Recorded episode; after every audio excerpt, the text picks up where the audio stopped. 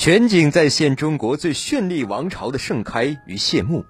白话正说大宋帝国三百年兴衰历程。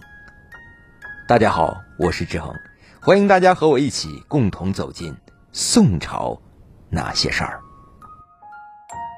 好，亲爱的朋友们，咱们接下来呢往下来讲。可就是这么优秀的一个人。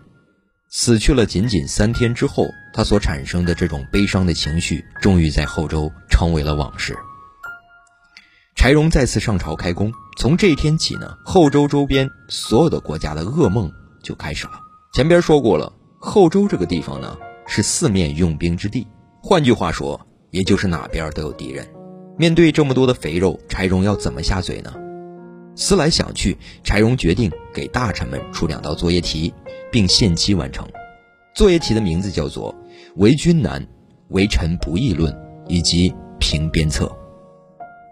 通过这期的作业呢，柴荣发现了一个人才，他叫王普，时任刑部比部郎中，是一个掌管着朝廷百司出纳费用的大会计。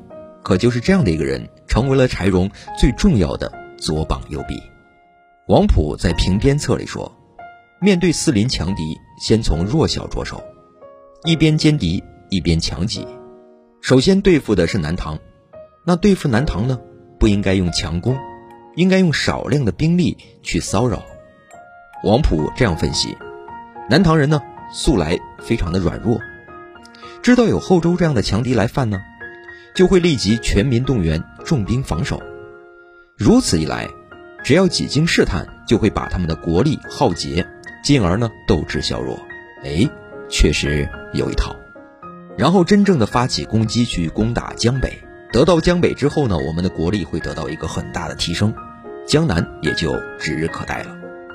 平定南唐之后，其他的吴蜀之地就会望风而降，再之后就可以去图谋北汉和契丹，因为这两个敌人呢都是死敌，绝对没有和平招降的余地。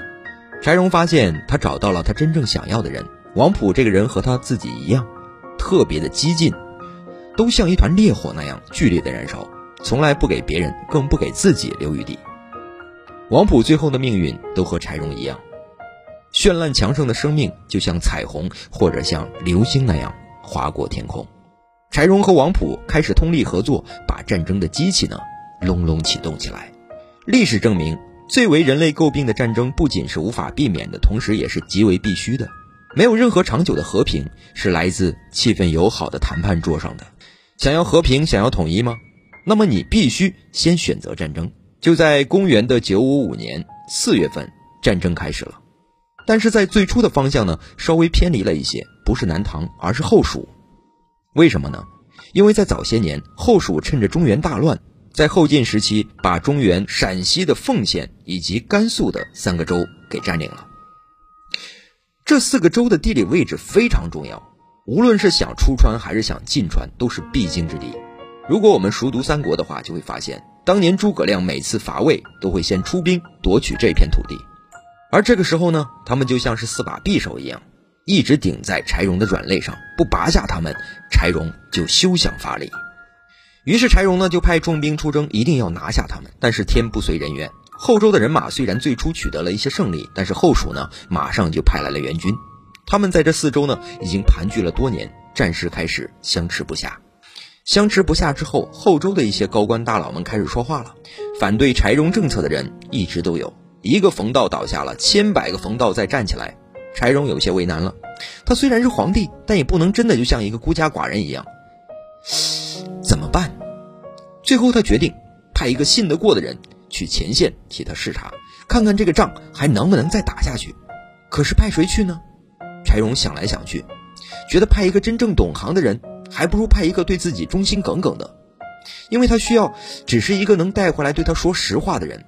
他目光扫来扫去，啊，最后停在了年轻的、刚刚受他提拔的人身上，就是他了，赵匡胤。赵匡胤年轻，能快去快回，而且赵匡胤呢，一定会对他说实话。一来是刚刚受过提拔，二来此事关系重大。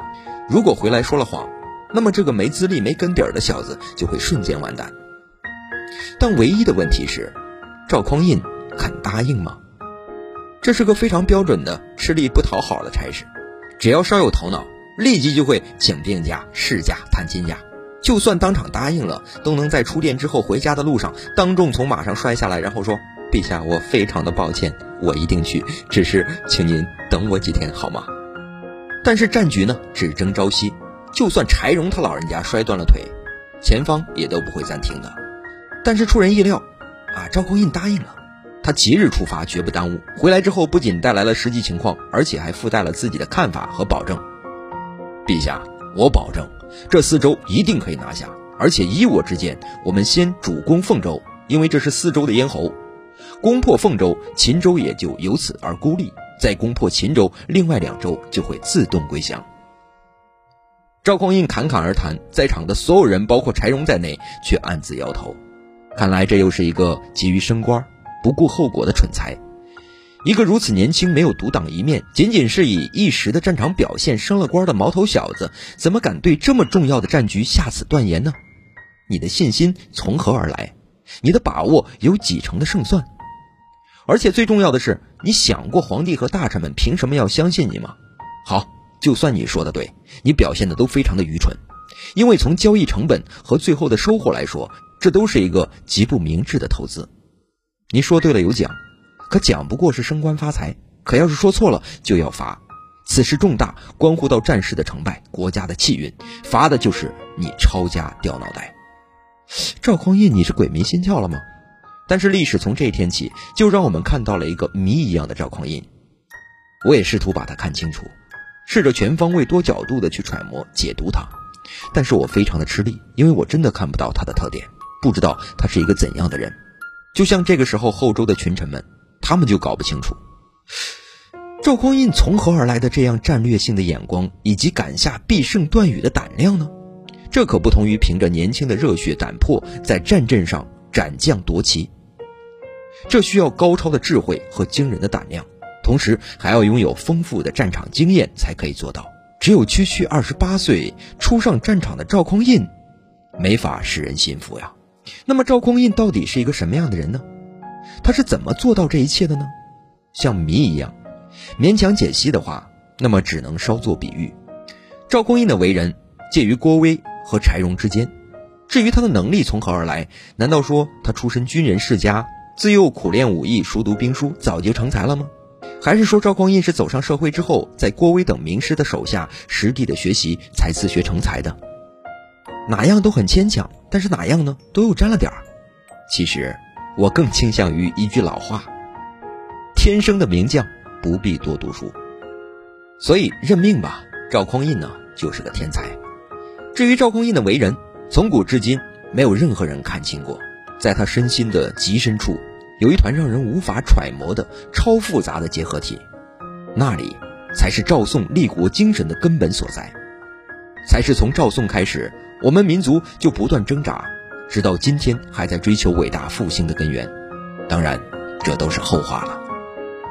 话说当年二十八岁的赵匡胤在后周国内，面对所有的官僚大佬口吐狂言，说千里之外的战争将如何进行，将如何收场，仿佛他不是一个将军，而是一位巫师。在所有人嬉笑的表情当中，柴荣的脸色是最平静的。他看了赵匡胤很久，然后下令向西北四周派出重兵。他真的按赵匡胤说的去办了，但离奇的是，此后战事的每一步发展都在印证着赵匡胤写的剧本，几乎连胜利的时间都相差无几。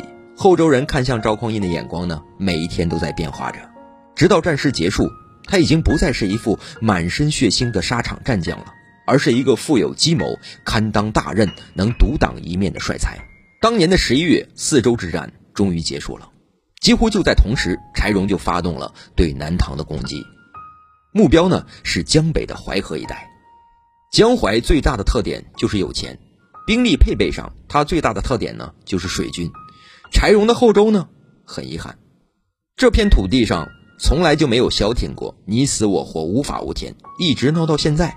所以，也可以用两个字来概括，那就是没钱。没钱就没有一切。柴荣要扫平天下，第一步就是要找到人，并且找到钱。再之后就是王普在平边策里边说了，南唐那么有钱，他们要做的就是一件事儿，抢。但是在抢别人之前呢，柴荣得先备好军饷，备好刀枪，还得给军人呢准备好长年累月、源源不断的军粮等等等等。可后周真的是没钱了，怎么办？这个时候，柴荣彻底拉下了脸，露出了他最强横、狰狞的一面。好了，亲爱的朋友们，今天就和大家分享到这里，我们下期再见。